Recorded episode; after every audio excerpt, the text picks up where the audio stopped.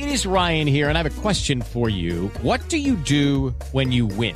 Like, are you a fist pumper? A woohooer, a hand clapper, a high fiver. I kind of like the high five, but if you want to hone in on those winning moves, check out Chumba Casino. At ChumbaCasino.com, choose from hundreds of social casino style games for your chance to redeem serious cash prizes. There are new game releases weekly, plus free daily bonuses. So don't wait. Start having the most fun ever at ChumbaCasino.com. No purchase necessary. BGW. Void were prohibited by law. See terms and conditions. 18 plus.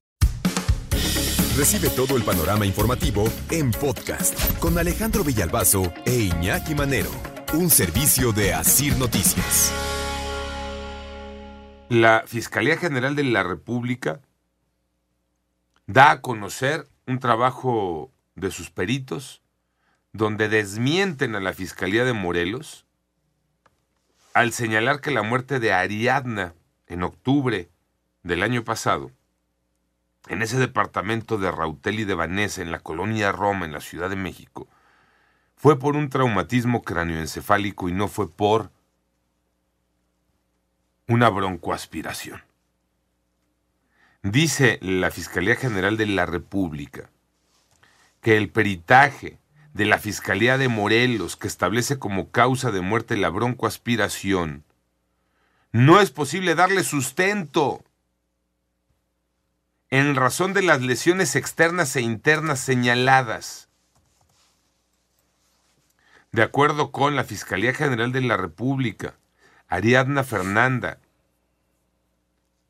murió por descargas de un objeto contundente sobre su cabeza o por contacto de la superficie craneal contra un plano duro, es decir, le pegaron con algo en la cabeza o le estrellaron la cabeza contra algo. Dice la Fiscalía General de la República, Ariadna falleció entre las 10 de la noche del 30 de octubre del año pasado y la 1 de la mañana del 31 de octubre, todo esto 2022. Y en ese momento estaban con Vanessa y estaba Ariadna con Vanessa y con Rautel. Dice la Fiscalía de Morelos en respuesta a este trabajo de la Fiscalía General de la República que el trabajo de la Fiscalía contiene una respetable opinión, pero que esa opinión forense no es jurídicamente vinculante para la investigación. Que solamente las autoridades jurisdiccionales, jueces y magistrados tienen la facultad de determinar cuál de los dos resultados forenses, el de ellos o el de la Ciudad de México, debe de prevalecer. Y en su párrafo final de comunicado respuesta de la Fiscalía General de Justicia de Morelos, insiste en la necropsia practicada en Morelos estuvo a cargo de un equipo de forenses integrado por mujeres profesionales. Por ello, se respalda su trabajo.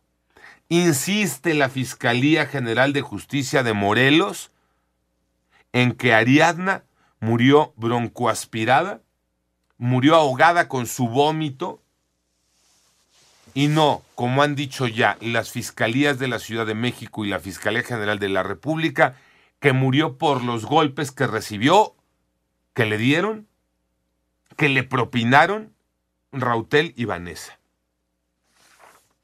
Qué triste país. Qué triste país.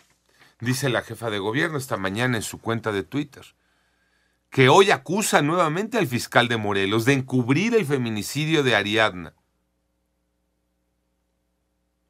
Lo hizo en noviembre, en este recuento, cronología que les daba. Lo hizo la jefa de gobierno el 7 de noviembre. Acusó de encubrimiento a la Fiscalía General de Justicia de Morelos.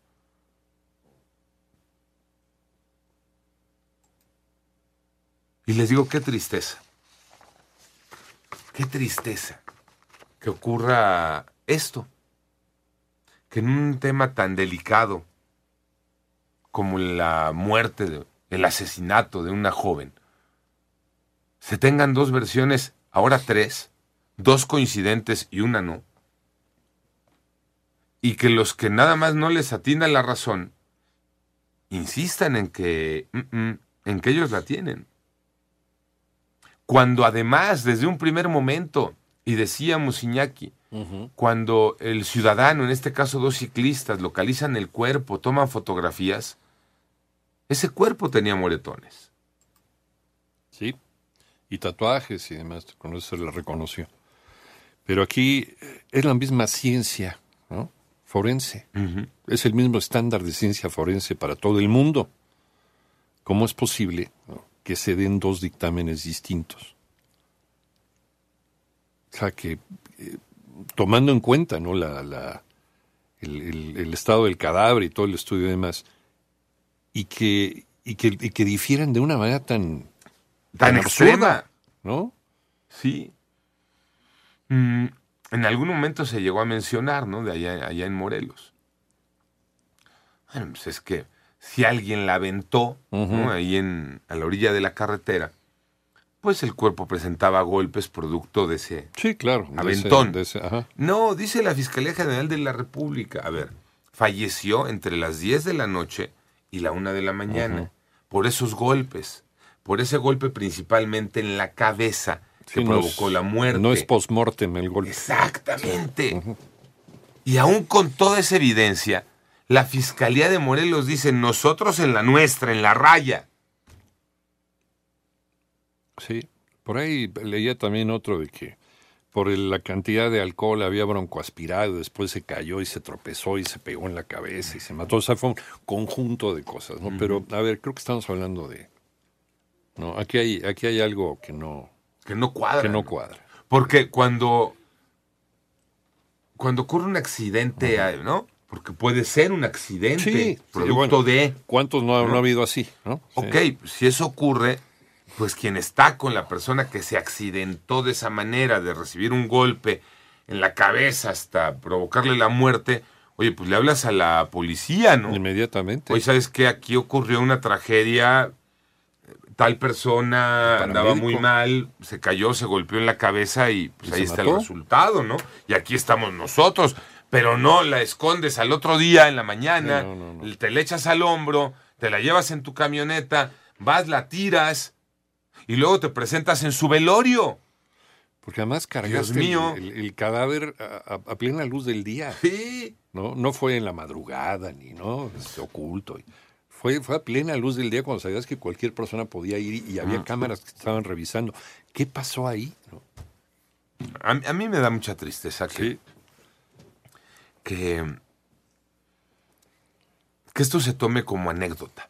No, Es que la anécdota es que se están peleando las fiscalías de Morelos y de la Ciudad de México, que la jefa de gobierno ha señalado directamente al fiscal de tener eh, nexos con el presunto feminicida, pero que sea como anécdota, ¿no? que no tenga una consecuencia real. así es.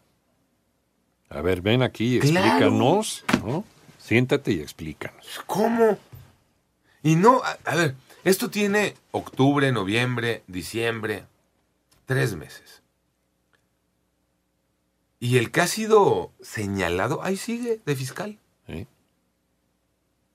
¿No habrá una autoridad que, que pueda dar un manotazo y decir, a ver, me lo separan del cargo mientras tanto? Eh, hay, hay una sospecha, hay una acusación seria. O un encuentro entre los dos fiscales. Vete tú a saber. Pero Algo que determine nada. Pero aún con un trabajo de la Fiscalía General de la República, dicen en Morelos y nosotros en la nuestra, hicimos un trabajo profesional que dictaminó broncoaspiración y ahí seguimos. Y no es un tema político, ¿eh? Porque las dos fiscalías provienen de gobiernos que son afines. Sí, son morenistas Son los dos morenistas los dos gobiernos. Entonces no hay aquí de que es que, ¿por qué este? ¿entiendes? Ujú, no, los dos son morenistas. Entonces aquí no hay un asunto político. Aquí hay un asunto de que alguien está mintiendo. De acuerdo. Totalmente. Alguien está mintiendo. El problema es que en este país nos hemos acostumbrado a esas mentiras. Así es. a esas mentiras. Mientras tanto, pues sigue siendo el tema justicia para Ariadna, recordando que los dos principales sospechosos, Vanessa y Rautel, están en la cárcel esperando esta investigación complementaria que ya el resultado del trabajo de la Fiscalía General de la República, pues es contundente. Para mí, para mi forma de ver las cosas, resulta contundente. Ahora, además de ellos como responsables de la muerte de una joven, aquí yo voltearía, ¿no? Y hay responsabilidad de quienes hicieron una investigación sesgada y tendría que verse el caso de Morelos directamente y qué es lo que está pasando en esa Fiscalía de Morelos. Punto. ¿Y cuál es la relación con el presunto feminicidio? Y ya. Y que no quede en la anécdota, por favor.